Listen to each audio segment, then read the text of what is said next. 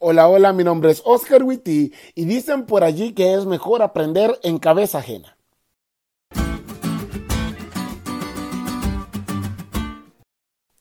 Hoy quiero leerte lo que dice la señora White en El Camino a Cristo, página 14.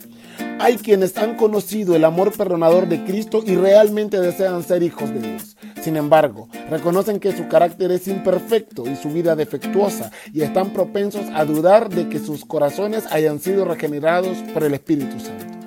A los tales quiero decirles, no se abandonen a la desesperación. A menudo tendremos que postrarnos y orar a los pies de Jesús por causa de nuestros defectos y errores, pero no debemos desanimarnos, incluso si somos vencidos por el enemigo. No somos desechados, ni abandonados, ni rechazados por Dios. No. Cristo está a la diestra de Dios e intercede por nosotros. Él desea que te reconcilies con Él para ver su pureza y su santidad reflejadas en ti. Y si tan solo quieres entregarte a Él, el que comenzó en ti la buena obra la perfeccionará hasta el día de Jesucristo. Ora con más fervor, cree más plenamente, a medida que desconfiemos de nuestro poder. Confiemos en el poder de nuestro Redentor y alabaremos a quien es la salud de nuestro. Hay tres cosas que quiero resaltar de este texto. Número uno, vendrán momentos de desesperanza. No importa qué tan bien espiritualmente estés hoy, esos momentos van a venir porque van a venir. Es que como cristianos es normal que veamos que Dios es muy bueno y nosotros muy malos. El problema no es que reconozcas la pureza de Cristo versus tu impiedad. El problema es que escuches al diablo y te dejes vencer por él. Número 2.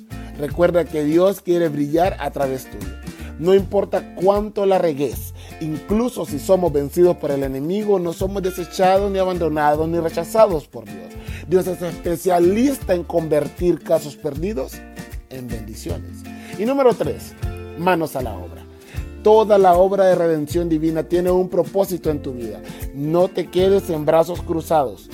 Sé de bendición. Esta semana aprendimos que los problemas llegan aún cuando la obra la dirige Dios. Pero tranquilo, de eso se encarga Dios pero también aprendimos que nuestra disposición juega un papel importante en esta obra. No cometas el mismo error de los antiguos y tal como dice la ley del conquistador, cumplí con la parte que te toca.